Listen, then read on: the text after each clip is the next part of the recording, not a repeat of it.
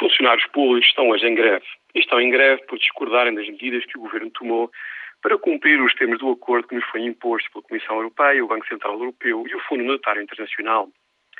Muita da retórica política que ouvimos parte do princípio que temos dinheiro.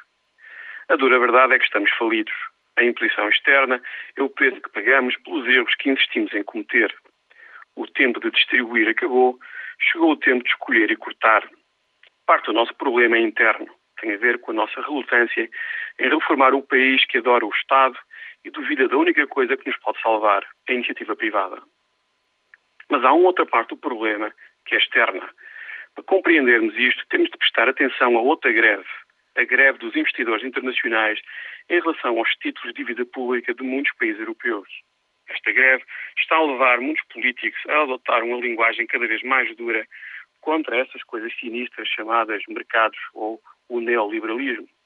Estamos a ficar como o Paquistão, um país que vive afogado em sinistras teorias de conspiração externa. Os países onde os políticos sobrevivem à custa destas teorias mirabolantes tendem a ser pobres e irresponsáveis. A culpa é sempre dos outros. Na verdade, a greve da maioria dos investidores internacionais em relação à zona euro tem uma explicação muito simples. Durante 10 anos, os governos europeus conseguiram uma coisa notável. A primeira foi violar as regras da zona euro. A segunda foi convencer os investidores que os membros desta zona nunca poderiam entrar em incumprimento das suas obrigações. O resultado foi uma explosão da dívida privada e pública. A magia agora acabou. Os investidores internacionais deixaram de acreditar nas promessas dos governos europeus e estão a votar com os pés. A dúvida agora é saber como é que estes governos convencem estes investidores a emprestarem o seu dinheiro.